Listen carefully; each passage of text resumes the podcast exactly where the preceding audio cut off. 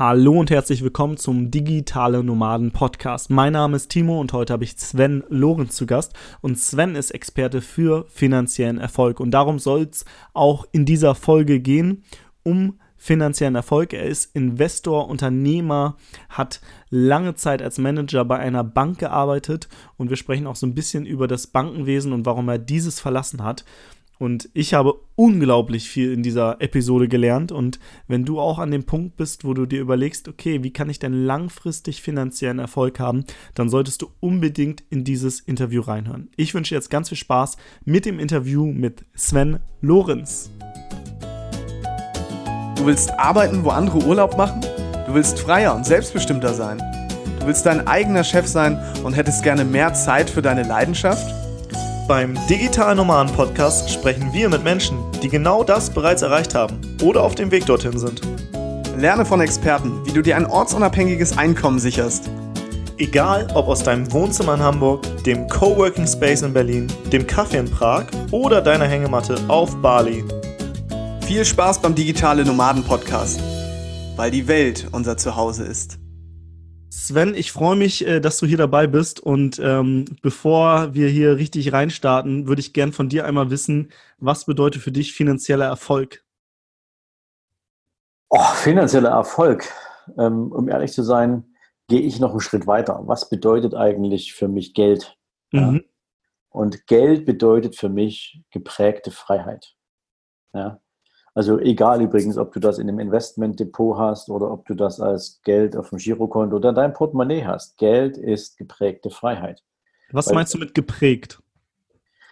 Ja, das, das würde jetzt anschließen an eine Diskussion, die wir, seit, die wir gerade in Deutschland wieder haben, die seit 2016 ziemlich akut ist, als nämlich die, der Internationale Währungsfonds weltweit mal empfohlen hat, im Zuge der Digitalisierung und der sich veränderten Konsumgewohnheiten der Menschen Bargeld komplett abzuschaffen. Mhm. Ja, das Witzige ist, dass Bargeld, zumindest in Deutschland, das einzige gesetzliche Zahlungsmittel ist.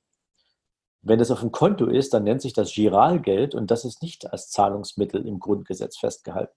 Das heißt also, praktisch ist Bargeld geprägte Freiheit, wenn wir jetzt mal auf der Münze sind. Ja, so mhm. Scheine werden ja gedruckt, aber praktisch ähm, ist das damit zu verstehen. Aber am Ende geht es mehr darum, was ermöglicht mir eigentlich Geld. Und Geld ermöglicht mir in aller Regel, je nachdem, wo meine Lebensansprüche sind, auch das Leben zu führen, was ich gern haben möchte.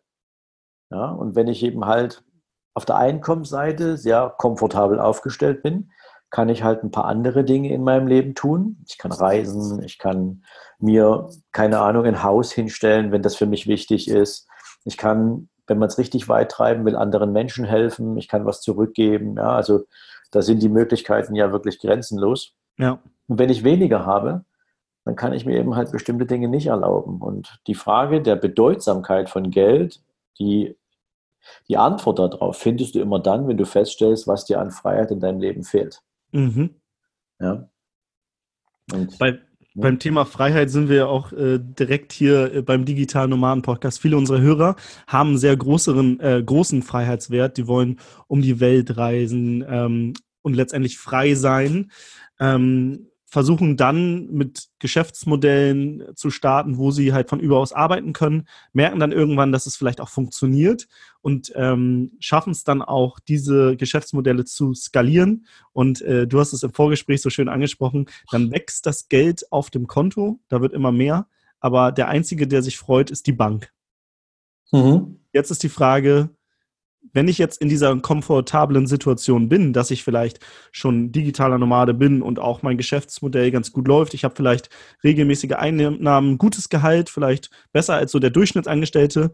Ähm, mein Konto, der, der, Stand wächst immer mehr, weil ich als äh, digitaler Nomade auch äh, den Minimalist, Minimal, Minimalismus-Lifestyle lebe und vielleicht kein großes Auto habe, kein Haus gekauft oder so. Das heißt, ähm, weiß nicht, ich habe jetzt einen Kontostand, sagen wir mal, von 10.000, 20.000 Euro und frage mich jetzt, ja, was soll ich denn jetzt damit machen?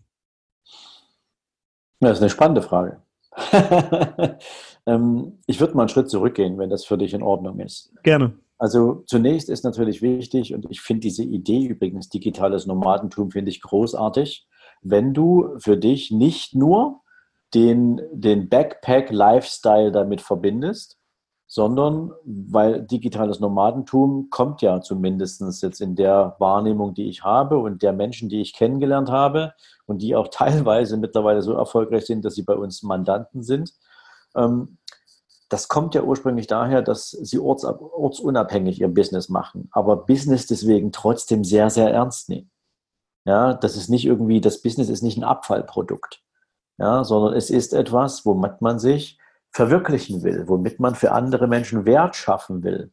Ja? Nur ist halt der große Vorteil, dass man das persönliche Hobby, nämlich das Reisen, das die Welt sehen, in einer Zeit für sich auch wirklich umgesetzt bekommt, in der man noch auch dieses gewisse Maß an, nehmen wir es mal, persönlicher Freiheit hat. Man irgendwann, und wir beide hatten ja auch schon mal drüber gesprochen, so die, man könnte fast digitale Nomaden heute so ein bisschen mit modernen Hippies vergleichen. Ja? Mhm.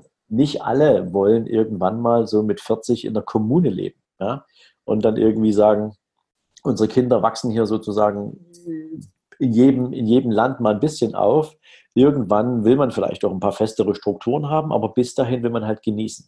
Mhm. So, und damit das alles ein rundes Bild hat, ist es von Anfang an erforderlich, wenn man es ernst damit meint, dass man eben auch sagt, man, man, man haut auch richtig in die Tasten dass das eigene Business funktioniert. Das darf kein Zufall sein. Ja, so. Und wer das gelernt hat und wer das umgesetzt hat, der wird natürlich, und du hast es angesprochen, ein extrem erfolgreiches Konto haben, weil er verstanden hat, dass, ob das jetzt ein digitales Produkt ist, ob das Amazon FBA ist, was da genutzt wird, oder, oder, oder, einfach durch die extreme Reichweite ein Maß an Skalierbarkeit erzeugt, wo du Unmengen von Geld verdienen kannst. So, und jetzt haben die meisten Menschen allerdings keine finanzielle Bildung mitbekommen. Ja, du kennst das ja in Deutschland, wir haben kein Schulsystem, was den Menschen darauf vorbereitet, was ist eine unternehmerische Beteiligung. Ja? Was ist eigentlich äh, der Wert einer Aktie? Was ist eine Dividende? Was, was für Ertragsarten gibt es eigentlich heute im Investmentbereich? Ne? Also haben die Menschen keine Ahnung. Also haben sie sich nie damit beschäftigt Jetzt haben sie sich reingekniet in den finanziellen Erfolg ihres eigenen Business und produzieren und produzieren und produzieren und stellen aber fest, so viel Geld kann ich und will ich gar nicht ausgeben in Bezug auf dieses, nennen wir es mal, minimalistische Lebensgefühl, was man damit eine Zeit lang verbindet. Und jetzt muss man sich die Frage stellen, wie nähere ich mich jetzt eigentlich dem Investment? Und ich nehme mal ein Zitat mit rein, wenn du mir erlaubst. Ähm, ist ja nicht meins, ich habe es mir geborgt, ja, aber bei einem meiner größten Idole, nämlich bei Warren Buffett, und der hat mal gesagt, es gibt zwei Arten, Geld zu verdienen. Nämlich, entweder man arbeitet für sein Geld oder das Geld arbeitet für mich. Und ich persönlich glaube, dass es viel wichtiger ist, die Reihenfolge zu kennen. Und zuerst arbeitest du für dein Geld und dann musst du irgendwann mal die Entscheidung treffen, dass es durchaus sinnvoll ist, dass dein Geld auch für dich arbeitet. Und das musst du nicht erst machen, wenn du eine Million auf dem Konto hast. Das kannst du ganz gezielt vorbereiten, indem du schon heute anfängst, deine, deine Überschüsse, die du hast, egal ob sie heute auf dem Girokonto als Einmalbetrag stehen oder ob so viel monatlich an Cashflow auf deinem Konto ankommt, dass du immer einen Überschuss hast, diesen Überschuss auch zum Investieren zu nutzen. Und damit natürlich ein finanzielles Ziel zu verfolgen. Ich mache das mal an einem Beispiel, wenn du mir erlaubst. Mhm. Viele Menschen finden das zum Beispiel super sexy zu sagen, ähm, 10.000 Euro im Monat netto, das wäre durchaus ein, ein, erträgliches Einkommen, mit dem ich mir ein tolles Leben machen kann. Und äh, wenn ich das bis zum Ende meines Lebens bekomme und wenn das sogar noch die nächsten Generationen haben können, äh, dann wäre das ein tolles Gefühl. Das ist eine Menge Geld auf jeden Fall. So, und dafür brauchst du im Schnitt 3,2 Millionen Euro. Mhm. So, klingt jetzt für manchen wahrscheinlich viel, insbesondere für die, den Teil deiner Zuhörer, die gerade ganz am Anfang stehen. Ja. Aber jetzt haben wir gerade natürlich auch nochmal den Ausflug gemacht zum Thema Skalierbarkeit. Selbst wenn du ein Produkt hast, was nur 5,99 Euro kostet, aber es ist so sexy und interessant und kann für so viele Menschen wertvoll sein, dass du 100.000 Menschen damit erreichen kannst. Ja? Und wenn du sogar mehrsprachig unterwegs sein kannst, dann ist die Welt, steht die Welt dir offen. Ja? Wenn das Produkt klasse ist, dann bist du innerhalb von drei, vier, fünf Jahren bei den Zahlen. Ja? Definitiv. Du musst, du musst halt nur eben wissen, wie du dein Geschäftsmodell aufstellst. So, und jetzt kannst du aus diesen 3,2 Millionen für den Rest deines Lebens beispielsweise 120.000 Euro im Jahr netto generieren an Ertrag. So, und Was? das kriegst du immer wieder. Ja? ja. Was du schon gesagt hast, das klingt für viele Hörer, glaube ich, jetzt so, 3,2 Millionen, eine Million ist ja schon echt eine, eine riesen so, also eine Riesenzahl. Ähm, und für mich vor einigen Jahren, ich hätte gedacht so, ey, das ist doch nicht erreichbar. Und dann habe ich halt irgendwie mich weitergebildet, Seminare gemacht und irgendwann so die, nachdem wir irgendwie drei Jahre äh, gefühlt nichts verdient haben, haben wir dann halt angefangen, die ersten Einnahmen zu machen. Aber es hat auch noch nicht ausgereicht, um davon zu leben. Irgendwann hat Sascha seinen Job gekündigt und auf einmal waren wir so all in und dann haben wir es geschafft, bei einem Launch ähm, in einer Woche einen sechsstelligen Umsatz zu machen. Und ich weiß noch, dass wir beim zweiten Launch, den wir ein Jahr später gemacht haben, an einem einzigen Tag einen hohen sechsstelligen Betrag verdient haben. An einem einzigen Tag. Und seitdem denke ich mir so, krass, du hast recht, über diese Skalierbarkeit, über das Internet ist das heutzutage möglich. Und ähm, das hat für mich, also hättest du mir vor ein paar Jahren gesagt, hätte ich gesagt, niemals. Und mittlerweile denke ich so 3,2 Millionen. Also wenn ich das irgendwie, wenn du mir ein bisschen Zeit gibst, dann kriege ich das schon zusammen und dann 10.000 Euro im Monat. Das äh, bis ans Lebensende und darüber hinaus bis die äh, für die anderen Generationen, dann ist das auf einmal viel, viel greifbarer. Aber ich glaube, jeder, der jetzt irgendwie auch wie ich in der Situation war vor ein paar Jahren, der wird jetzt denken, ey, was quatschen die da von so großen Zahlen? Ich bin hier angestellt und verdiene 1500 Euro im Monat. Ich mache mal ein ganz simples Beispiel für dich. Ähm, und auch wenn jetzt wahrscheinlich der ein oder andere sagt, oh mein Gott, das, ich bin doch nicht so ein Crack wie der, ja. Ich mach mal, also ich, ich, empfehle mal jedem deiner Zuhörer, falls das nicht schon geguckt hat, Social Network, diesen Film, mhm. der die Anfänge von Facebook beschreibt. Als Mark Zuckerberg quasi angefangen hat, die Idee von zwei Kommilitonen zu vervollständigen und daraus Facebook entwickelt hat der Typ hat damals nicht mal im Ansatz die Milliarden im Kopf gehabt, die der verdienen kann. Mhm. Ja, und der ist heute der, einer der jüngsten Milliardäre dieser Welt. Ja. Und es geht nicht um Milliarden, ja. Es geht einfach darum, dass wenn du etwas schaffen kannst, was für viele Menschen von Wert ist, dann ist es eine Frage einfach nur der Geschwindigkeit, wie sich dieses Produkt sozusagen von einem zum anderen weiterentwickelt. Ja? Du hast ja sogar heute die Möglichkeit, einem Kunden zu sagen, wenn du mein Produkt toll findest und du empfiehlst es jemandem, von dem du glaubst, dass er das auch toll findet, dann kannst du damit sogar Geld verdienen. Ja, also Affiliate Marketing, das ist das leichteste der Welt. Früher haben Menschen einen Kinofilm empfohlen oder ein Hotel empfohlen und haben gar nichts dafür bekommen, weil sie es einfach von sich heraus gemacht haben. Heute ist deren Antrieb ein ganz anderer. Ja. Heute empfehlen die etwas, weil die genau wissen, ich tue jemandem anderes was damit äh, was Gutes damit und ähm, kriege da noch ein bisschen Provision für. Aber andere Baustelle. Ja. Wenn, könnte man diese Zahl auch nochmal runterbrechen und, äh, und wir gehen mal so auf 2000 Euro im Monat. Ha, könntest du, also ich weiß nicht, ob du da jetzt die Zahl im Kopf hast, wie viel man bräuchte, um zum Beispiel 2000 Euro bis ans Lebensende zu bekommen. Ähm, ja, du musst mal runterrechnen. Wenn du bei 5 Millionen bist du bei 1,6 Millionen ungefähr, ja, äh, bei 5000 Euro im Monat. So, wenn du jetzt auf 2000 runtergehst, hast du vielleicht irgendwie so 600, 700.000 Euro. Mhm. Ja, wenn du 2000 Euro im Monat netto verdienen willst. Aber ich mache das jetzt mal krass, ne? also damit das auch klar wird für alle, die jetzt sagen, oh mein Gott, die Zahl ist so groß.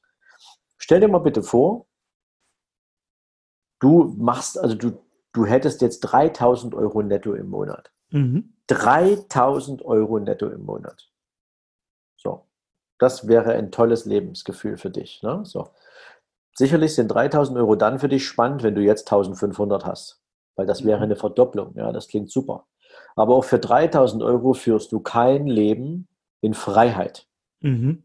Ja, du nimmst dir vielleicht eine bessere Wohnung in einer besseren Lage, zahlst dafür ein bisschen mehr an Miete. Ja, ähm, Du hast vielleicht ein bisschen anderen Lifestyle, kaufst ein paar andere Klamotten, gehst vielleicht ein, ein zwei, dreimal mehr essen. Und dann war es das schon. Vermögen aufbauen kannst du von 3000 Euro netto auch nicht. So. 3000 Euro netto kannst du verdienen, wenn du eine Million Euro hast. Mhm. Als passives Einkommen. Ne? Wenn dein Vermögen für dich arbeitet, kriegst du ungefähr bei einer guten Rendite von 5% brutto 3000 Euro netto aus einer Million. Und jetzt stell dir mal bitte vor, du kennst dieses Vorurteil oder diesen Spruch, die erste Million ist die schwerste. Mhm. Jetzt rennst du dir die Hacken ab. Du verzichtest und darbst und lebst minimalistisch, bis der Arzt kommt, um eine Million Euro zusammenzukriegen. Und dann wärst du de facto nach Definition Millionär. Ja? Und würdest du dann aufhören mit Arbeiten, mal ganz brutal gesagt, dann würdest du maximal 3000 luffige Euros im Monat netto kriegen. Und du bist Millionär. Da stimmt doch was nicht an dem Verhältnis. Ja? Das stimmt. Also, wieso sollte man so viel Aufwand betreiben, um auf eine Million Vermögen zu kommen, um dann trotzdem nur 3000 Euro netto zu kriegen? Ja. Mindestens, wenn ich mein Vermögen nicht anfassen will dabei. Ja, so.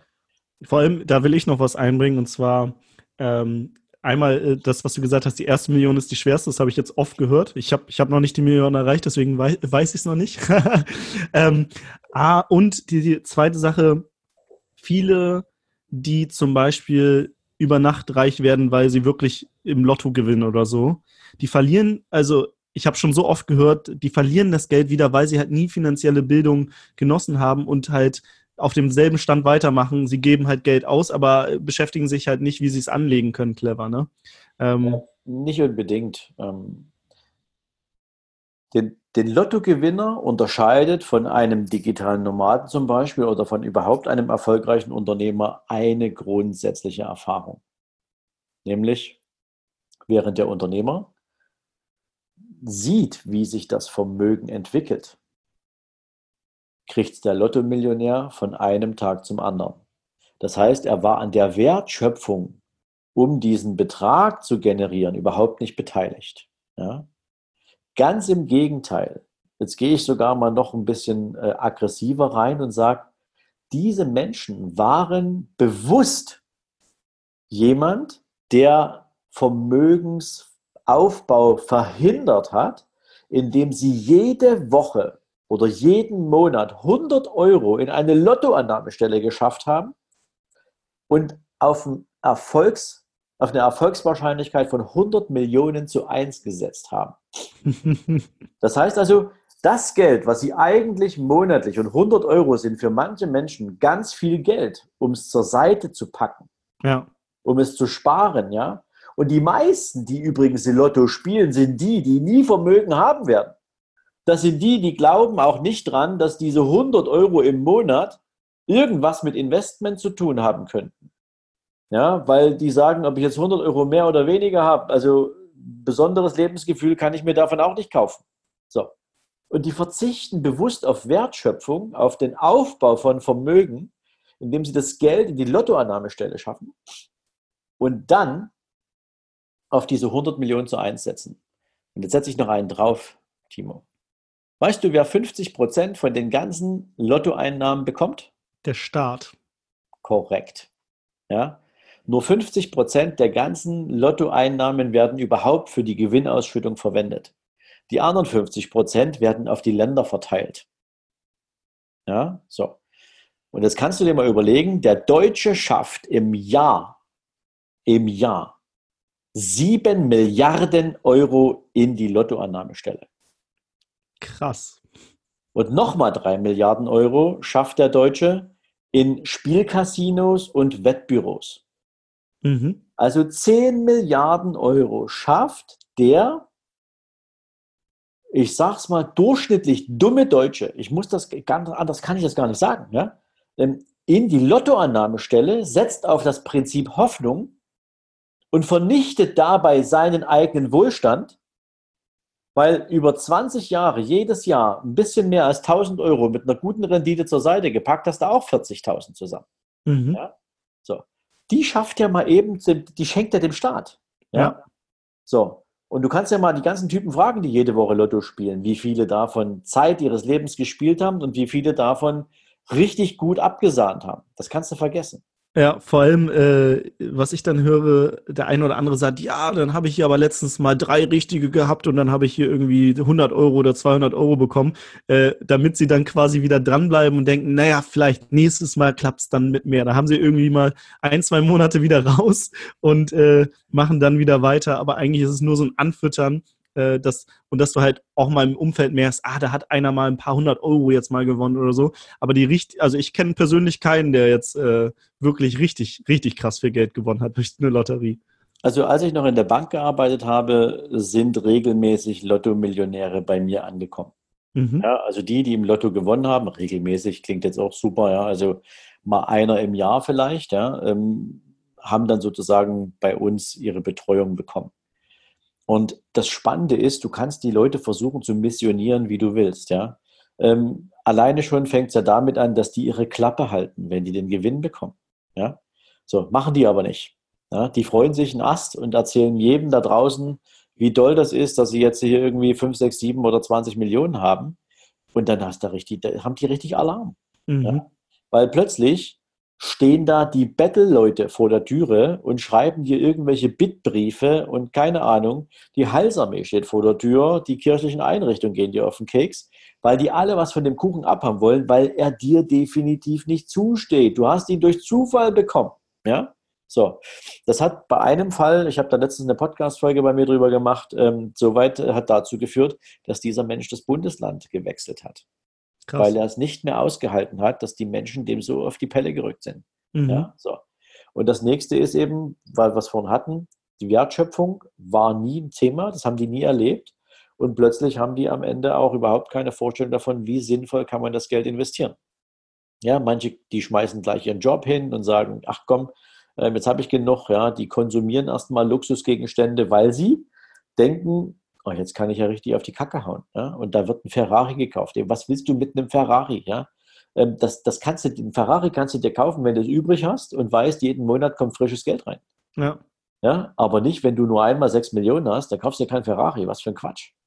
Ja, aber hat jeder so seine persönlichen Befindlichkeiten.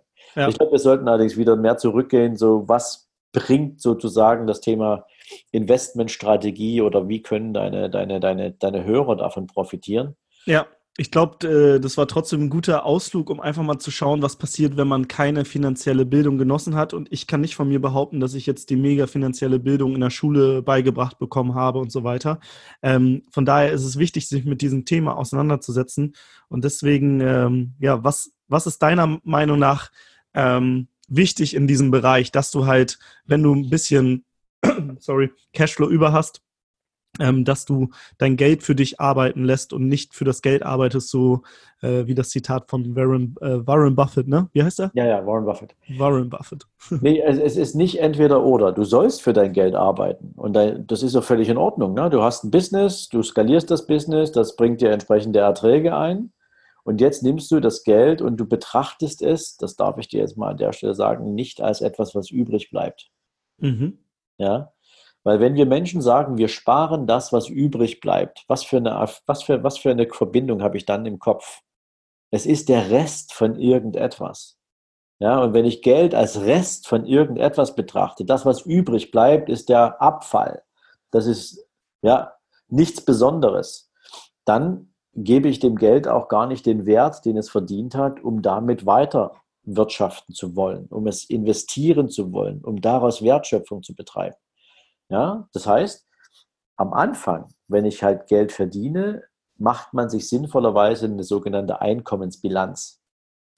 Und eine Einkommensbilanz entsteht aus der Gegenüberstellung deiner Einnahmen und deiner Ausgaben.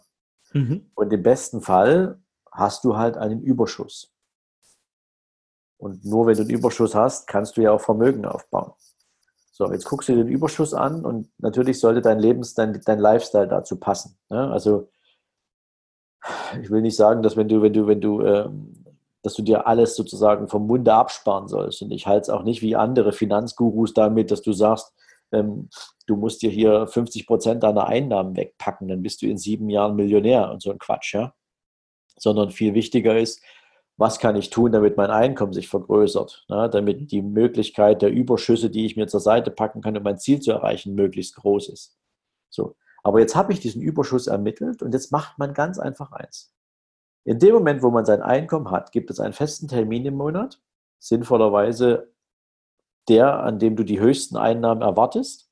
Und zu diesem Zeitpunkt überträgst du diesen Überschuss, den du dir festgelegt hast, wo du sagst, der soll meinen Vermögensaufbau jetzt sicherstellen, den überträgst du an ein anderes Konto. Mhm. Und nicht an ein Unterkonto. Du machst dir ein Konto bei einer anderen Bank auf. Mhm. Ja, und das Konto gibst du, das, das, das guckst du auch gar nicht an. Das nimmst du auch gar nicht wahr im Sinne von Zahlungsverkehr. Dieses Konto wird auch, sollte auch keine EC-Karte oder Kreditkarte oder ähnliches haben. Das ist ein Vermögenskonto. Ja? Ganz wichtig. Und wenn das Geld weg ist, dann investierst du es sinnvollerweise in ein wertschöpfendes Investment. Ja? Also ich komme jetzt nun natürlich aus einem Aktienhaus. Ich bin ein riesen Value-Investing-Fan im Sinne von beteilige dich an Unternehmen, die besonders erfolgreich wirtschaften, weil dann machen die ja nichts verkehrt. Mhm. Ja? Und ähm, lass dich sozusagen an dieser Wertschöpfung mitentwickeln. Ja? Mhm. Also simples Beispiel, du stehst jetzt vielleicht auf, die, auf die Marke BMW. Ja? So, und neben dir tun das noch 5000 oder 20.000 oder Millionen andere Menschen. Die finden die Marke auch super. Und 99 Prozent derer sagen einmal BMW, immer BMW. Ich werde immer wieder eine Marke, das Auto von der Marke BMW kaufen. Also haben die eine emotionale Bindung zu dieser Firma, lieben das Produkt, stehen auf die Qualität und demzufolge wird BMW immer Geld verdienen. So, jetzt machen die aber einfach eins. Die entwickeln Autos, die entwickeln Antriebe, die entwickeln im Prinzip ein neues Modell. Dann bauen die das und dann verkaufen die das. Das ist das Geschäftsmodell von BMW. So. Mhm. Das machen die seit zig Jahren, seit zig Jahrzehnten. Machen die immer dasselbe. So. Und die gewinnen auch immer mehr Fans dazu. Und deswegen wachsen die auch von Jahr zu Jahr. Jetzt bin ich BMW-Fan, ich finde die Marke cool. Jetzt weiß ich, BMW wächst wie verrückt. Ich müsste doch eigentlich bekloppt sein, erstmal so nur von der Übersetzung her, wenn ich mich jetzt nicht an einem Unternehmen beteilige, dessen Produkte ich sogar noch super sexy finde. Mhm. Ja, mal in der Logik gedacht. Ob du jetzt immer den richtigen Zeitpunkt findest, um dir eine BMW-Aktie zu kaufen, das ist nochmal eine andere Geschichte. Ne? Weil manchmal sind sie ein bisschen teuer, manchmal sind sie nicht so teuer. Aber rein vom, vom, von der Übersetzung her, ein geiles Geschäftsmodell, in das darf man investieren. Ja? So, wenn du zum Beispiel, ähm, ich weiß, du kennst vielleicht doch jemanden oder deine Community kennt diese Modelle Crowdfunding mhm. ja, oder Crowdinvesting. Damit stellst du ja Menschen ein Businessmodell vor und kriegst sofort ein Feedback durch die Investitionsfreude und Bereitschaft, ob die Menschen deine Idee gut finden oder nicht. Ja. Da hast du noch nicht mal was produziert. Das Ding ist noch gar nicht angelaufen, weil du willst ja erstmal das Geld einsammeln, damit du loslegen kannst. Aber alleine schon der Glaube einer Community an den Erfolg eines Business sorgt für die Bereitschaft, sich an diesem Business zu beteiligen. Das mhm. ist Investing, das ist Investitionsfreude. Ja, so. Ja. Nur machen wir das eben halt mit klassischen Unternehmen und sorgen halt dafür, dass unsere Mandanten richtig viel Spaß dabei haben, in solide Unternehmen schon mal richtig zu, richtig zu investieren. Ja. Das solltest du tun. Jetzt möchte ich äh, natürlich so einen Einwand aufnehmen, den jetzt bestimmt der ein oder andere Hörer auch hat. Und zwar einmal, investieren ist doch gefährlich und unsicher. Und was ist denn, wenn äh, BMW in den nächsten Jahren äh, irgendwie das verschläft, selbstfahrende Autos und so weiter? Äh, verliere ich nicht da mein ganzes Geld? ist ein super Einwand. Ähm, also lass mich mal so drauf antworten. Erstens, ich persönlich würde niemandem empfehlen, sich selbst an das Thema Aktien zu wagen, wenn er nicht wirklich ein Profi-Investor sein will ich würde immer die Arbeit abgeben. Mhm. Ich würde es immer jemanden in die Verantwortung geben. Ja? Du hast da draußen ja zum Beispiel tausende verschiedene Investmentfondsarten. Ja? Du musst ja nicht sofort ein eigenes Portfolio haben. Du hast ja tausende Investmentarten da draußen, Investmentfondsarten oder ETFs oder was auch immer. Ja, ja nur für das Verständnis der Hörer, Fonds bedeutet quasi, dass äh, das sind, sind, viele Aktien so zusammengeschlossen, dass das Risiko so ein bisschen auch diversifiziert wird. Weil wenn du nur jetzt in eine Aktie ähm, investierst und die auf einmal die Firma doch mal pleite geht, dann verlierst du wirklich dein Geld. Wenn du aber so einen Fonds hast, dann äh, diversifizierst du das Risiko, also du teilst das okay. Risiko ja, oder? Okay. Ich versuche es mal anders zu erklären. Das macht es ein bisschen leichter für, für, für die, die jetzt nicht wissen, was ein Investmentfonds ist. Mhm. Ich sage mal, was wir machen.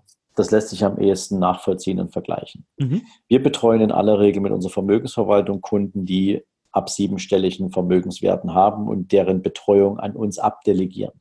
Das heißt, die wollen keine eigenen Entscheidungen treffen, die sagen, hey Leute, ich habe das Geld, aber ich will mich nicht damit beschäftigen. Bitte, ihr seid die Profis, kümmert euch darum, dass das möglichst ertragreich wächst und dass ihr die richtigen Entscheidungen trefft. Das ist unser Job. Das machen wir als Profis. Mhm. So. Jetzt bringt er uns die Million Euro oder die fünf Millionen, je nachdem, welches Volumen der da hat. Und jetzt beginnen wir in seinem Auftrag mit einer Investitionsstrategie. Und jetzt bleiben wir mal bei dem Beispiel, wir hätten uns darauf verständigt, dass der Kunde 100 Prozent in Aktien investiert. Ja? Mhm. Dann haben wir eine entsprechende Watchlist, so nennt man das, auf der eben meinetwegen 70, 80 verschiedene Aktientitel draufstehen. Und davon haben wir eine entsprechende Menge von Aktien, die eine besonders hohe Priorität bei uns genießen in der Beobachtung. Die haben wir uns über die letzten Jahre genau angeschaut und wir wissen, die ersten 15 Titel zum Beispiel, die da draufstehen, die ersten 15 Aktien, die würden wir jetzt hernehmen und daraus das Kundenportfolio zusammenbauen. Ja, die würden wir diesem einen Kunden ins Depot legen, ins Aktiendepot legen. So. Jetzt ist es allerdings so, dass nicht jede Aktie an einem, an einem demselben Tag plötzlich einen Preis hat, wo wir sagen, jetzt würden wir die kaufen. Mhm. Ja? Ich mache mal ein ganz simples Beispiel. Heute wäre eine Aktie, die wir kaufen würden, 100 Euro wert. Ja? Und wir haben aber für uns ausgerechnet, dass wir diese Aktie nur dann für unsere Kunden kaufen würden, wenn wir sie zu 70 Euro be be äh, bekommen. Mhm dann warten wir, bis der Markt auch mal korrigiert hat, bis wir sie bei 70 einkaufen können. Wir kaufen sie nicht nur, weil wir sie toll finden, zu 100 ein. Wir glauben, wenn, sie, wenn wir sie zu 70 bekommen, dann ist die Wertschöpfung, das Potenzial für unseren Kunden auf lange Sicht viel, viel größer und dann haben wir auch Geduld. Das mhm. kann also bedeuten, dass wir von dem Kunden das Geld bekommen und das dauert vielleicht auch manchmal ein halbes Jahr, bis dieses ganze Kapital investiert ist. So, das machen wir für einen Profi, ne? also für, für einen großen Mandanten. Jetzt gibt es natürlich da draußen eine Menge Menschen, die sagen, nee, Sven, ich habe gar keine Million. Ich weiß gar nicht, was ich da machen soll. Ja, so.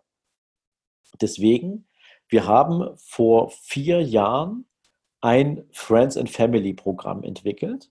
Und dieses Friends and Family Programm macht genau dasselbe, was wir für die großen Kunden machen. Nämlich wir haben eine entsprechende Menge an Aktien zusammengepackt und diese haben wir in einen sogenannten Investmentfonds gesteckt. Mhm. Und dieses, und das bedeutet, wenn sich jetzt jemand an diesem Investmentfonds beteiligen möchte, dann kann der das schon ab 100 Euro tun. Mhm. Ja, oder ab 50 Euro meinetwegen. Ja, so. Und kann dann eben, wenn der Vermögen aufbauen will, jeden Monat, nennt man Sparplan, ja, dann sein Kapital in diesen Fonds reinstecken. Mhm. Den beobachtet unser Team jeden Tag. Das heißt also, das ist nicht nur so, dass man sagt, wir kaufen heute einmal das ganze Portfolio zusammen und dann lassen wir es irgendwie entwickeln. Nein, natürlich wird jeden Tag ein sogenanntes Risikomanagement gemacht. Man guckt da drauf. Verändern sich die Werte, verändert sich die Unternehmenspolitik, haben Unternehmen plötzlich andere Zahlen, schlechtere Zahlen. Ähm, und das kannst du ja vorher auch an einer gewissen Entwicklung schon ablesen. Also es ist nicht so, dass wenn Menschen Angst davor hätten, dass, die, dass eine Aktie plötzlich, ein Unternehmen plötzlich pleite geht, ja, dann gibt es dafür schon lange, lange vorher Anzeichen. Mhm. Und als Profi-Investor trennst du dich viel zu früh oder viel frühzeitiger von so einem Unternehmen, als dass du darauf wartest, dass das Unternehmen Bach runtergeht. Das hat ja mit Investieren nichts zu tun, das wäre ja nur Dummheit. Mhm. Ja? So. Aber die, die sich damit nicht auskennen, die laufen natürlich in die Falle. Weil die ja. kaufen sich jetzt eine Aktie A und denken, die ist total super und plötzlich fliegt denen das Ding um die Ohren und die denken, oh mein Gott, Aktien sind alle gefährlich. Ja. Mhm. So, aber es ist nur die Frage, ob sie die notwendige Expertise hatten und die Zeit dafür, sich damit auseinanderzusetzen. Mhm. Deswegen, ich glaube, wenn du einen Menschen hast, der sich professionell mit Investmentstrategien beschäftigt, der das den ganzen Tag macht, dann macht es Sinn, herauszufinden, ob du zu diesen Menschen oder zu dem Team oder wie auch immer einen Draht hast, ob die in deiner Wahrnehmung ernsthaft sind, ob die seriös sind, ob du sie auf sie verlassen kannst. Und dann sprich mit denen darüber, ja. ob du dein Vermögen, ob, ob sie sich für dich darum kümmern wollen. Ja? Weil das ist wie ein Chirurg. Ja? Also ein Chirurg, dem würde ich nie meine Geldanlage anvertrauen. ja? Weil der davon keine Ahnung hat. Ja. Und ich Jetzt, gehe auch nicht mit Zahnschmerzen zum Allgemeinarzt. Mache ich auch nicht. Ja? Hoffentlich. Jetzt habe ich trotzdem eine Frage und zwar zum Beispiel bei diesem Friends and Family Programm, was ja ein Fonds ist, wo ja. ihr die Dinge kontrolliert und so weiter ähm, und schaut, wie entwickelt sich das. Ihr steckt da ja Arbeit rein. Das heißt, ihr müsst ja auch irgendwie mitverdienen. Was ist, wie verdient ihr jetzt daran mit ähm, an diesem Fonds? Also wenn ich zum Beispiel 100 Euro jeden Monat da reinstecke, ja. ähm, wie verdient ihr? Das ist natürlich auch jetzt interessant für den Hörer. Am Erfolg. Mhm. Ja, also du legst ja so einen Fonds nicht einfach nur alleine auf, ne, sondern in Deutschland haben wir ja im Prinzip so diese, das, das, das Investmentgesetz, wenn du so willst, du kannst nicht einfach hergehen und sagen, du legst jetzt einen Fonds auf und dann ist der Fonds einfach da. Ja, dafür müssen natürlich ein paar bestimmte Rahmenbedingungen geschaffen werden. Um so einen Fonds zu unterhalten, kostet der auch bestimmte Gebühren. Das ist das, wo die meisten Leute immer sagen, ja, ich will alles umsonst haben. Ja? Wenn du alles umsonst haben willst, dann kriegst du auch eine umsonst Qualität. Ja. ja? dann ist da nur Blödsinn drin. Ja? Also guck dir die Menschen an, die heute auf ETFs stehen. Ja? Die finden ETFs super, weil die so kostengünstig sind. Aber warum sind die so kostengünstig? Weil du einfach nur einen Index nachbildest. Und damit hast du sowohl die Top-Performer in dem Index als auch die ganzen Luschen im Index und die ganzen Durchschnittsperformer. Eigentlich kriegst du nichts als Durchschnitt. Mhm. So. Das macht, mag vielleicht nicht spannend sein in einer Zeit, ähm, wo die Märkte alle hochgehen. Aber wenn die runtergehen, dann willst du keinen Durchschnitt haben. Wenn die runtergehen, wirst du immer noch die gern die Top-Performer haben, weil die im besten Falle nicht dabei sind, wenn es nach unten knallt, ja, oder so sehr. Aber das ist eine andere Baustelle. Das heißt, wenn wir zum Beispiel dieses Friends and Family Programm für unsere Kunden machen, dann haben wir das über eine Plattform geregelt. Ähm, das heißt also, wer wirklich sagt, ähm, ich will mich gar nicht großartig bilden, ne, ich will einfach nur wissen, wie ich an das Produkt komme und will mich dann selber äh, durcharbeiten, ähm, der kann auf einer Plattform dort im Prinzip diese Fonds sich angucken, kann dann direkt ein Depot eröffnen, kann das Depot kaufen, bezahlt keinen Ausgabeaufschlag. Also Ausgabeaufschlag sind so die typischen Beratungsgebühren, die Honorarberater nehmen oder die äh, freie Finanzvertriebe nehmen oder Banken. Ja. Mhm. Und dann hat er seine Bestandsverwü äh, Bestandskosten da drin, also die, Bestands, äh, die Bestands Gebühren in diesem Investmentfonds, ja, so, also die Pflegegebühren. So. Die werden aber im Prinzip schon abgerechnet, bevor die Erträge ausgezahlt werden. Mhm. So, und das Ganze wird mit in Kooperation gemacht. Wir haben das zum Beispiel mit der Société Générale gemacht, ja, also der zweitgrößten französischen Bank. Und ähm, die prüfen sozusagen immer das gesamte Investment, was sozusagen unser Management-Team da macht. Ja, die schlagen vor, wir würden jetzt folgende Veränderungen herbeiführen, da gucken die nochmal als Profis drauf und dann wird dieser Fonds sozusagen von unserem Management-Team bearbeitet, aber in der Prüfung von der Societe Generale entsprechend nochmal quer gecheckt. Ja. So. Und die entscheiden auch am Ende eines Jahres, ob das Fondsmanagement einen Anspruch auf erfolgsabhängige Vergütung hat. Ah, okay. Also ihr habt quasi einen Dritten, der schaut, macht er eigentlich geile Arbeit? Genau. So, und wenn was? du geile Arbeit machst, dann darfst du auch was dafür bekommen. Klar. Wenn du keine geile Arbeit machst, kriegst du halt nichts. Ja? ja. So. Also hast du auch schon mal das gleichgerichte Interesse wie deine Mandanten, wie deine Kunden, für die, die dieses Produkt haben. Das ist übrigens eine andere Baustelle, als wenn du einen Publikumsfonds kaufst ähm, bei irgendeiner großen Fondsgesellschaft. Ja, was ich, äh, ich will nochmal auf ein Zitat äh, eingehen, was ich auf deiner Seite gesehen habe. Und das finde ich besonders spannend, weil du ja eigentlich aus diesem Bankenwesen kommst. Und zwar hast du gesagt, äh, eins weiß ich heute, die Menschheit wird dafür gebraucht, dass Banken reicher werden, damit das System Wirtschaft und Kapitalismus funktioniert. Aber nicht für den, für den es eigentlich funktionieren sollte, nämlich dem Menschen. Und das fand ich sehr spannend, weil du kommst ja aus diesem Bankenwelt und irgendwas hat dich ja dazu gebracht, dass du gesagt hast, okay, da gehe ich jetzt raus. Ja, willst du jetzt wissen, was das war? Ja. okay, ähm, das ist relativ leicht erklärt. Ähm, als ich in der Bankenwelt damals angefangen habe, es war 1993 und ich war damals in die, bin damals in die Dresdner Bank gekommen. Ja, also Dresden, bin in Dresden geboren, Dresdner Bank, das war natürlich, es gehörte halt zusammen ja, für mich. Und ähm, für mich war immer irgendwie so eine Bank, eine Institution, die Menschen dabei hilft, Vermögen aufzubauen. Die Menschen dabei hilft, wirtschaftlich besser, zu, besser dazustehen ja, und die ihnen bei dieser Entwicklung behilflich ist. So, jetzt haben wir in den, in den letzten zehn Jahren ja in Europa eine Zinslandschaft, die sich immer weiter nach unten entwickelt hat, die mhm. immer dramatischer nach unten gegangen ist. Und es haben Banken damit verschiedene Problemstellungen zu bewältigen. Ja, das wird jetzt ein bisschen umfangreicher. Banken haben einerseits ein ganz normales Einkommen aus ähm, dem, dem, das nennt sich Einlagenvergütung. Ja? Das heißt, dass das ganze Geld, mal vereinfacht gesagt, was auf Girokonten rumliegt, von allen Kunden, ja, was die nicht für irgendwelche Zwecke verbrauchen, wird von der Bank tagtäglich abgerechnet und gegen einen entsprechenden Referenzzinssatz gestellt.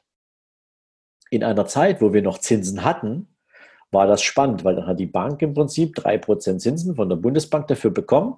Und da es aber auf dem Girokonto keine Zinsen gibt, zumindest bei den meisten Banken nicht, blieb der ganze Zinsertrag bei der Bank hängen, an den Kunden wurde nichts weitergegeben. Mhm. So. Wenn du ein Sparbuch hast mit dreimonatiger Kündigungsfrist, was es früher noch gab, ja, dann hast du eben halt irgendwie 0,5% Zinsen bekommen und der Dreimonatszins war irgendwie, keine Ahnung, äh, 3,8 oder sowas. Also hat die Bank 3,2 bekommen, hat dem Kunden 0,5 weitergegeben und so hat eine Bank Geld verdient. Mhm. Genauso hat eine Bank Geld verdient, indem sie das Geld, was die, was die, was die Menschen eingelegt, also mal eingelegt haben, als Kredit an andere ausgegeben haben. Das ist klassisches Bankgeschäft. Ja? Die gibt ein Kunde für drei Monate Geld, der braucht es nicht, und ein anderer braucht für drei Monate Geld. Und wenn das derselbe Betrag wäre, nimmst du das Geld und gibst es an den, der Kredit haben will, weiter. Und weil der natürlich nachweisen muss, dass er das Kredit, den Kredit zurückzahlen kann, muss der einen höheren Zins bezahlen, also einen sogenannten Risikoaufschlag. Mhm. So. Also das ist mal so klassisches Zinsgeschäft. Das gibt es nicht mehr. Es gibt keine Zinsen mehr. Also Banken verdienen an den Einlagen auf dem Girokonto kein Geld mehr. Und mittlerweile müssen große Unternehmen und Institute oder institutionelle Investoren für das Girogeld schon bei der Bundesbank Strafzinsen zahlen. Ja? Also diese Einkommensquelle, die ganz, ganz viel Geld in die Banken reingespült hat, ist versiegt. Das heißt, Banken mussten sich über die letzten zehn Jahre was einfallen lassen, um entsprechend ihre Erträge hochzuhalten. Weil, wenn ich nicht mehr genügend Geld einnehme, kann ich im Zweifel nicht mehr genügend Mitarbeiter beschäftigen. Weil woher soll ich denn das Geld nehmen, mit dem ich die bezahle? Mhm. So, also wurden im Prinzip Strategie- und Strukturprogramme entwickelt. Banken haben Mitarbeiter abgebaut, sie haben Filialen geschlossen, sie haben Standorte zugemacht und sie haben ihre, ihre, ihre Produkte so zusammengeschrumpft, dass sie nicht mehr individuell sind, sondern dass sie nur noch Standard sind. Demzufolge brauchten sie auch keine Spezialisten mehr, was ich persönlich immer klasse fand, wenn ein Mensch zu uns kam, der hatte ein individuelles Problem, also sollte er auch eine individuelle Lösung bekommen. Ja, wenn du aber jetzt aus einem Spezialisten einen Bauchladenverkäufer machst, mhm. weil du nur noch Standardprodukte anbietest, ja, dann ist mit Individualität nicht mehr viel. So, das heißt also, der Spezialist, der war teuer in der Ausbildung, teuer im, im, im Gehalt, der wurde abgeschafft. Entweder wurde er nach Hause geschickt oder er wurde umgeschult für weniger Einkommen auf einen Generalistenjob. Ja, so. Und das hat dann so weit ausge, wir, ausgeufert, dass Banken sich einem Geschäftsfeld in besonderer Weise gewidmet haben und das ist das Ratenkreditgeschäft. Das gab es immer schon, ja, also ich will gar nicht sagen, dass Ratenkreditgeschäft was ganz, ganz Übles ist, weil manchmal ist es einfach so, dass du halt für eine Investition auch mal einen Ratenkredit brauchst. Aber es hat solche Stilblüten getrieben. Ich mache mal das Finale, ja. Ich stand irgendwann vor einer meiner Filialen, die ich damals betreute. Also ich war ja damals Gebietsleiter und ähm, hatte die Verantwortung für viele Filialen und unter anderem hatte ich halt einen Termin mit einem Filialleiter und bin halt an der Filiale vorbeigelaufen und wollte gerade rein zu meinem Termin und es gab damals sogenannte Dekorationsrunden, die wurden zentral organisiert. Das hieß also die Schaufensterdekoration mit, inklusive der Werbeplakate, die, die habe ich gar nicht gesehen. Ja, so. Und ich stehe vor dieser Schaufensterwand und gucke da rein und sehe ein Werbeplakat wo drauf steht, so sinngemäß, also ich kriege es nicht mehr Wort, Wort für Wort zusammen, aber so sinngemäß, fahren Sie doch lieber heute in den Urlaub und zahlen Sie die nächsten fünf Jahre. das heißt, äh, es wird quasi dazu animiert, dass man Schulden macht für eigentlich was Sinnloses, ne? Genau, so. Also lange Rede, kurzer Sinn. Die, die Bankenwelt hat den, den, den, den, den Schuldenaufbau für Menschen, die sich im sozialen Vergleich auch gerne mit anderen Menschen messen und die vielleicht auch eine gewisse Lifestyle-Unzufriedenheit verspüren, haben die für sich kultiviert und haben da ein sagenhaftes Businessmodell draus gemacht.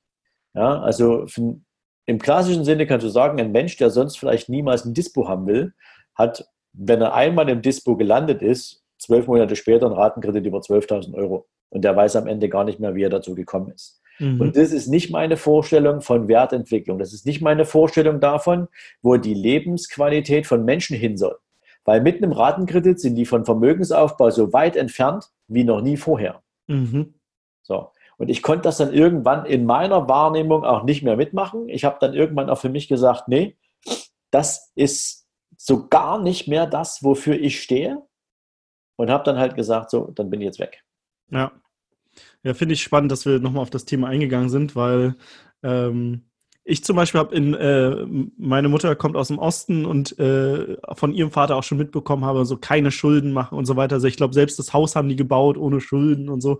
Deswegen habe ich immer mitbekommen, okay, Timo, nie ins Minus gehen. Und ich glaube, ich, ich war noch nie, glaube ich, wirklich im Minus und musste da irgendwelche Strafzinsen oder so zahlen. Aber wenn du halt einmal damit anfängst und dann irgendwie, erst hast du ein Dispo, und dann äh, wird irgendwann gesagt, ach komm, wir machen da mal einen Ratenkredit draus, dass du es entspannt zurückzahlen kannst. Dann bist du im nächsten Kredit und dann bist du in, in so einer Abwärtsspirale auf einmal drin, die, wie du schon sagst, das komplette Gegenteil von ähm, Vermögensaufbau und äh, letztendlich auch finanzielle Bildung zu tun hat, weil äh, der, derjenige, der keine Ahnung davon hat, der wird ja so ein bisschen entmündigt und dem wird, werden Sachen vorgeschlagen, die ja äh, nichts, nichts mehr damit zu tun haben, dass er irgendwann vielleicht mal halt den Urlaub sich dann wirklich leisten kann, weil er halt Vermögen aufgebaut hat und nicht durch Schulden den investiert hat. Weil wie viel Wert steckt in so einem Urlaub, der nach drei Wochen zu Ende ist, wenn du aber danach äh, den Stress hast, den Kredit abzubezahlen, ne?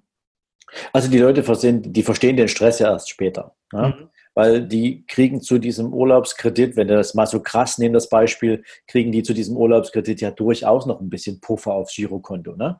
Der Urlaub kostet vielleicht 6000 Euro und die kriegen nochmal 3000 Euro obendrauf. Das heißt, es fühlt sich selbst nach dem Urlaub irgendwie gar nicht so an, als ob die Schulden hätten. Es ist genügend Guthaben vorhanden, um die nächsten Raten zu bezahlen.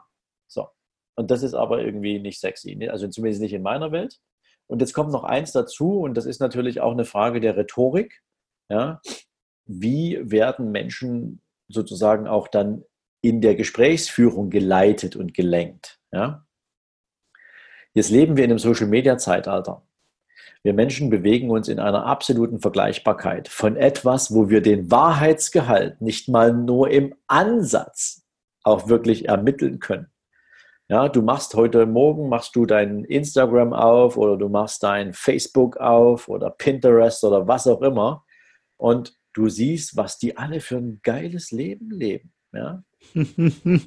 Ob die kurz davor sind, sich einen Strick zu nehmen, das weißt du nicht. Aber die Bilder verkaufen dir einen Lifestyle, wo du vielleicht noch nicht mal eine Ahnung davon hast, hat er überhaupt das Geld dafür? Aber was du weißt ist, dass dich das richtig anstinkt, dass der andere etwas hat und du hier mit deinen Problemen des täglichen Lebens zu kämpfen hast.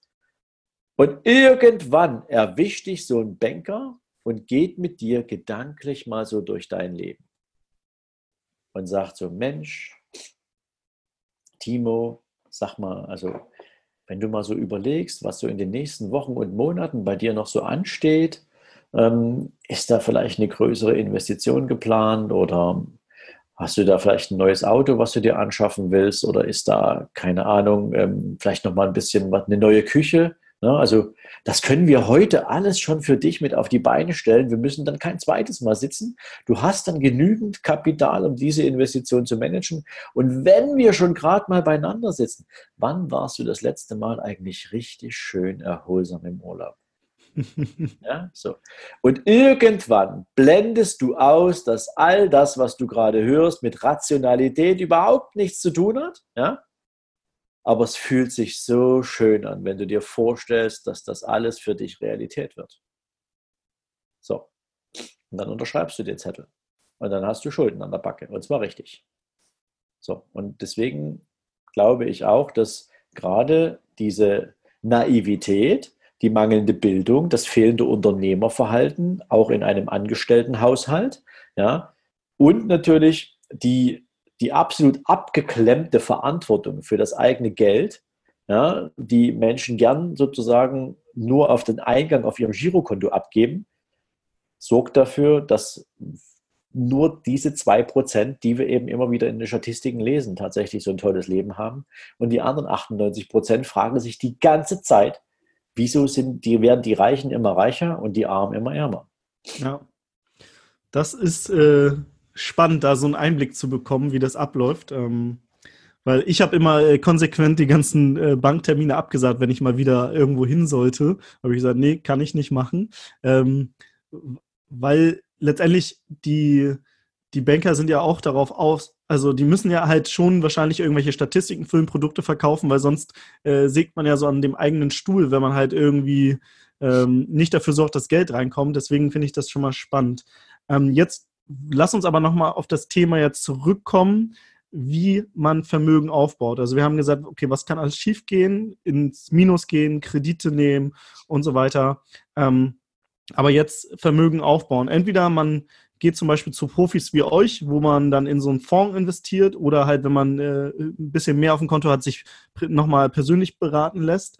Ähm, aber was, was gibt es noch für Möglichkeiten? Finanzielle Bildung, dass man sich selbst darum kümmert. Das ist wahrscheinlich auch ein sehr anstrengender Weg, weil man sich selbst super, also auch viel Zeit wahrscheinlich investieren muss. Letztendlich investiert man ja meistens Zeit. Ne? Also viele denken ja, sie würden irgendwie Geld investieren, aber oft investiert man ja auch eigentlich Zeit in etwas. Ich mache mal ein ganz brutales Beispiel. Das ist, ähm, äh, vielleicht, vielleicht wird es das ein bisschen deutlicher. Wir beide hatten in einem anderen Gespräch ja mal so das Thema die Aufmerksamkeitsspanne der, der, der Menschen. Ne? So. Mhm. Ich habe letztens eine Statistik gelesen, die war total erschreckend, ähm, dass wir Menschen mittlerweile über die, durch, bedingt durch diese Reizüberflutung, der wir uns jeden Tag unterwerfen, eine, eine Aufmerksamkeitsspanne haben, die ungefähr ähm, zweieinhalb Mal schlechter ist als die von dem Goldfisch. Ja. Ja, das muss man sich mal auf der Zunge zergehen lassen. Ein Goldfisch hat eine Aufmerksamkeitsspanne von ungefähr acht Sekunden ja, für eine Situation. Wir Menschen mittlerweile nur noch von drei. Was ist das in der Übersetzung eigentlich? In der Übersetzung bedeutet das, dass, und ich mache das mal an einem anderen Beispiel fest, ähm, wie viele kennst du, die AGBs lesen? Ja, also selbst ich lese keine AGBs ja. durch. Ja, so das ist, ja, das willst du nicht. Ja, und die haben mit Sicherheit auch mit Absicht so einen ewig langen Text. So. Aber was heißt das? Wir wollen unsere Aufmerksamkeit auf so ein Zeug wollen wir gar nicht legen und gar nicht lange legen. So. Jetzt hast du meinetwegen plötzlich so eine Innovation wie Robo-Advice und Trading-Apps und diesen ganzen Kokolorus, ja, wo selbst im Fernsehen Werbung gemacht wurde nach dem Motto, hey, guck mal, ich habe schon wieder 300 Euro verdient, guck mal, die nächsten 100 Euro, Klingeling, Kassenzeichen, ja, so. Und am Ende ist das aber keine Investitionsstrategie, weil diese Menschen, die sich so eine Robo-App runterladen, die werden keine echten Investoren, weil echter Investor, der arbeitet mit wirklichem Kapital. Die meisten wollen nur ein bisschen rumspielen, ja, und sich ein bisschen über 30, 40 Euro freuen, die da reinkommen, weil sie vielleicht sagen, ah, da kann ich ein bisschen nett essen gehen nebenher, auch schön, ja. Hat mit Investmentstrategie nichts zu tun. Aber da wir so eine geringe Aufmerksamkeitsspanne haben, interessieren wir uns auch nicht wirklich dafür, wie die Wertschöpfung in solchen Dingen funktioniert.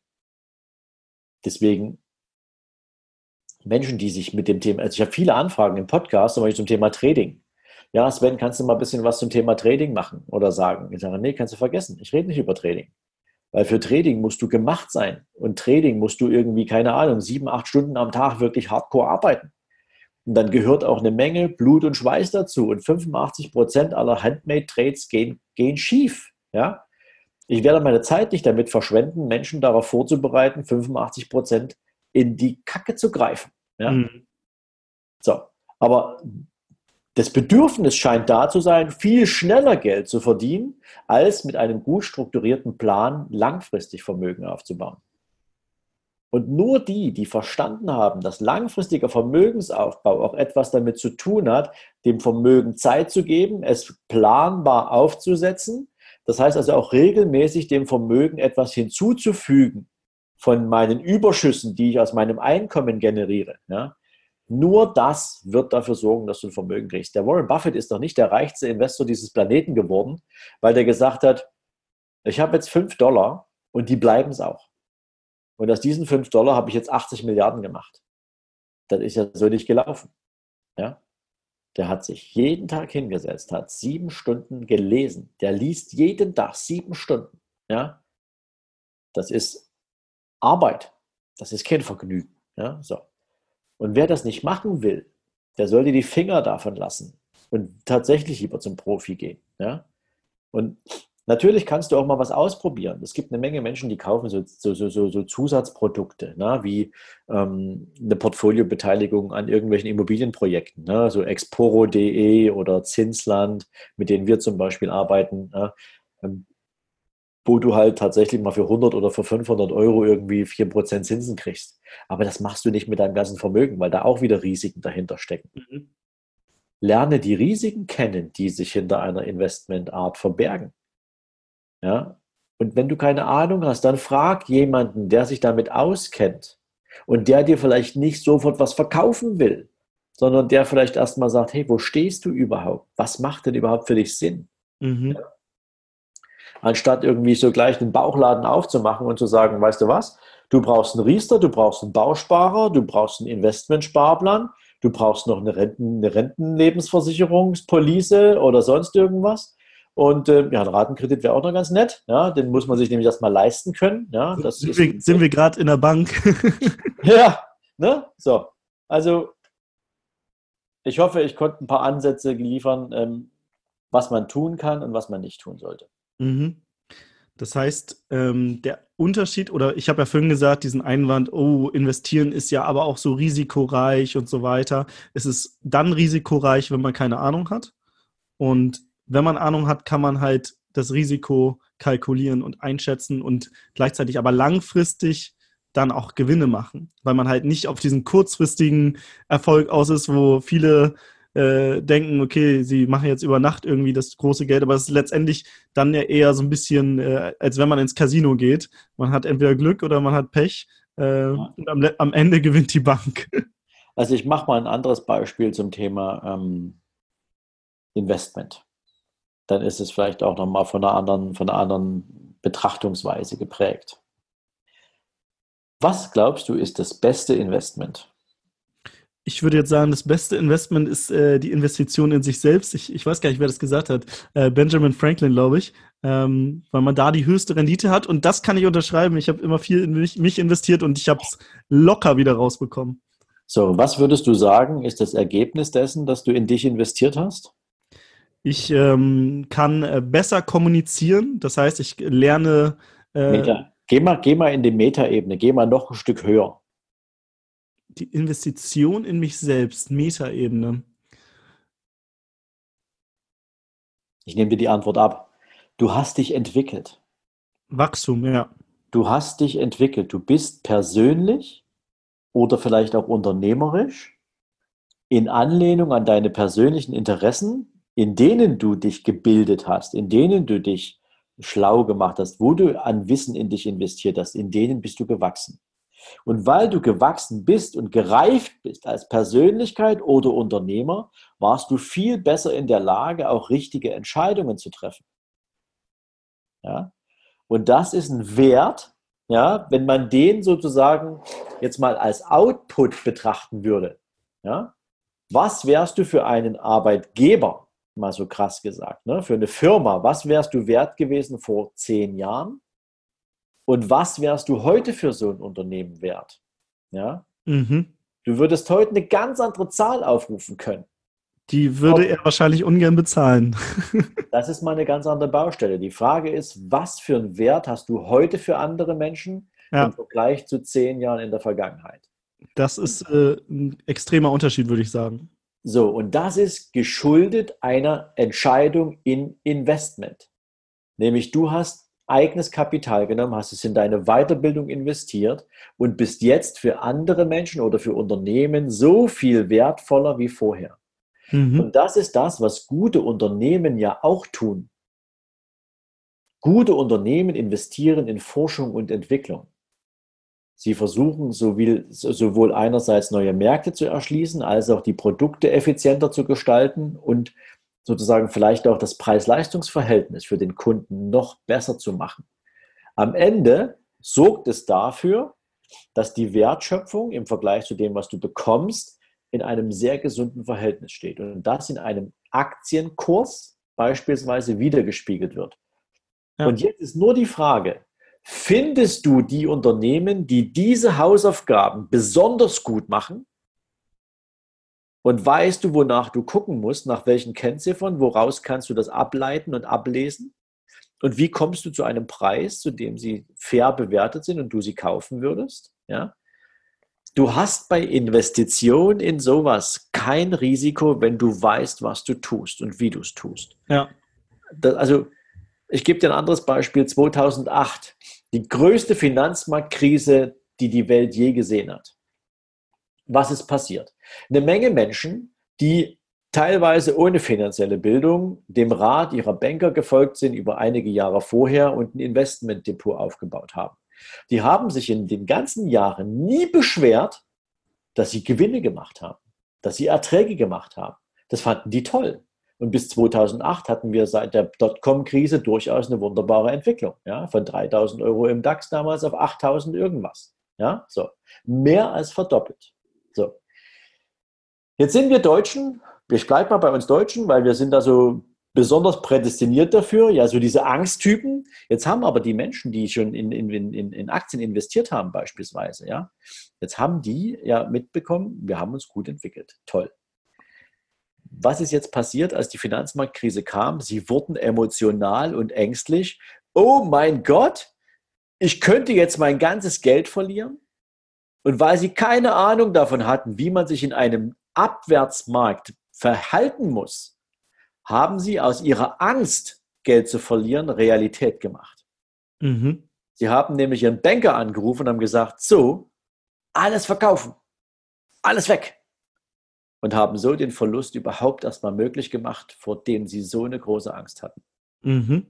Hätten sie das Geld gar nicht angepackt, hätten sie verstanden, wie Märkte funktionieren, hätten die das einfach so gelassen und wären zehn Jahre später anderthalb Mal so vermögend wie auf dem höchsten Stand vor der Finanzmarktkrise. Und das ist der Punkt, was ist ein Investieren? Ja? Wenn du heute mal die letzten 100 Jahre zurückgehst, wenn du mal von, von 1920 anfängst, in zehn Jahresrhythmen die, die, die Aktienmärkte dir anzugucken. Sind sie nur steigend? dann ja, nicht nur steigen, du hast doch deine, deine Gefälle drin, ganz klar. Die Märkte aber, im, aber, im, Durch, aber im Durchschnitt äh, macht man, wenn man langfristig dann investiert, ja nur Gewinn, oder? Zumindest gibt es nicht einen einzigen 10-Jahres-Zeitraum, wo Aktien Verluste gemacht haben. Zwischendrin gab es mal Schwankungen, gar keine Frage. Aber wenn du beispielsweise sagst von 1920 bis 1930, 1921 bis 1931, 22 bis 32 und so weiter, wirst du keinen 10-Jahres-Zeitraum finden, wo die Aktien richtig gecrashed sind. Das heißt, Aktien heißt langfristig anlegen und, und nicht in der Krise abheben. genau, ne, so. Also wenn ich langfristig anlege, dann heißt das, ich möchte ja eigentlich gar nicht so sehr ähm, den Gewinn, sondern ich möchte irgendwann die Erträge aus diesem Investment generieren. Mhm. Bis es soweit ist, dann wäre es doch vielleicht sogar noch ganz sexy, wenn die Erträge die ich jetzt gar nicht brauche, weil ich jetzt genügend Cashflow generiere. Und da sind wir wieder beim digitalen Nomadentum. Ne? Ich habe jetzt eine gute Cash-Cow, weil ich ein geiles digitales Business habe, weil ich ein tolles, ein tolles System habe, weil ich eine Menge Menschen erreiche, weil ich skalieren kann, was auch immer. Jetzt habe ich so viel Cashflow, dass immer was übrig bleibt, was ich zur Seite lege. Ja? Dann brauche ich die Erträge aus meinem Vermögen doch heute noch gar nicht. Mhm. Jetzt wäre es doch sexy, wenn die, wenn, wenn die Erträge gleich noch mit für mich arbeiten. Also klassisch haben wir in der Schule sogar mal irgendwann gelernt, der Zinseszinseffekt. Mhm. Und wenn ich auf den noch nicht mal Steuern zahlen muss, das heißt also, wenn mein Bruttoertrag für mich auch weiter mitarbeitet, wäre das doch sexy. Das wäre ziemlich sexy. So. Und das kann man alles machen, aber man muss eben wissen, ob ich kurz-, mittel- oder langfristig investiere. Und kurz ist kein Investieren, das ist ein Zielsparen auf, ein kurzes, auf einen kurzen Zeitraum. Selbst bis zu fünf Jahren das ist Zielsparen, wenn ich heute schon weiß, dass ich in fünf Jahren das Geld für ein Auto brauche oder für eine Anzahlung von irgendwas. Wenn ich aber langfristig Vermögen aufbauen will, dann will ich doch nicht in fünf Jahren darüber nachdenken, ob der Markt jetzt mal gerade eben korrigiert hat oder nicht. Das interessiert mich doch gar nicht.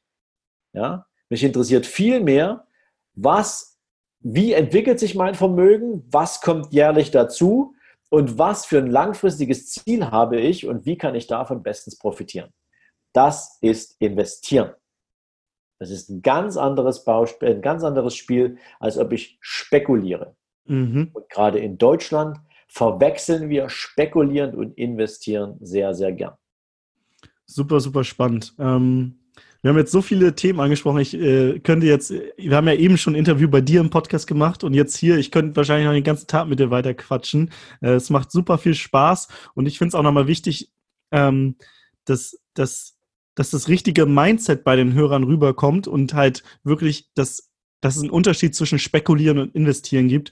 Und ähm, ja, weil ich glaube, viele kriegen das so aus der, aus der älteren Generation damit, oh, ich habe mal was angelegt und dann habe ich das verloren. Ähm, also ich kenne das selbst in meiner Familie und das ist ja auch risikoreich und spar lieber und so weiter, aber äh, investieren oder ist das ist risikoreich. Deswegen, ich finde es super, super wichtig, dass wir darüber gesprochen haben.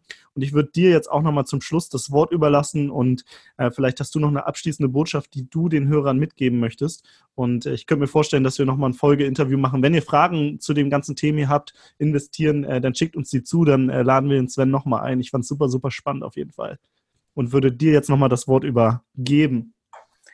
Ja, Timo, Dankeschön. Ähm, ja, ich glaube, wir haben eine Menge spannende Themen angerissen. Und wenn es eine zentrale Botschaft gibt, die ich gern äh, an jeden da draußen geben möchte, egal ob digital oder analog, ja, ähm, ich glaube, wenn du wirklich ein anderes Leben führen willst, als das der Menschen, denen du zugetraut hast, dass sie mehr daraus machen können, die es aber einfach nicht gemacht haben. Ja?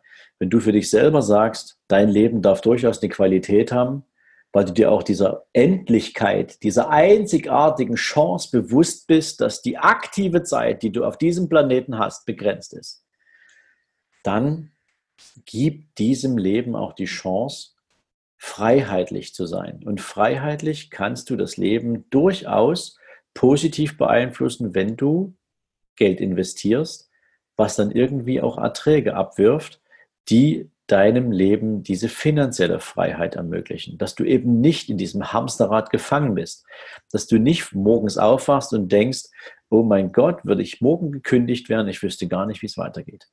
So, und egal, ob du angestellt bist, ob du jetzt am Anfang einer Selbstständigkeit stehst, bitte, bitte fang an und leg dir regelmäßig einen Betrag, den du dir leisten kannst, zur Seite, damit du ein Vermögen aufbauen kannst, was dich später mal richtig frei sein lässt.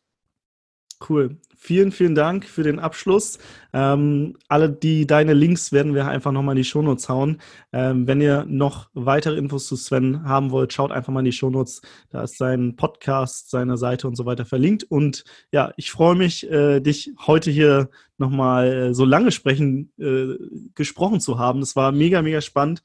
Ähm, und für mich auch super, super viel dabei und bin dir mega dankbar und wünsche dir und allen Hörern da draußen jetzt noch einen wunderschönen Tag. Dankeschön. Ciao, ciao.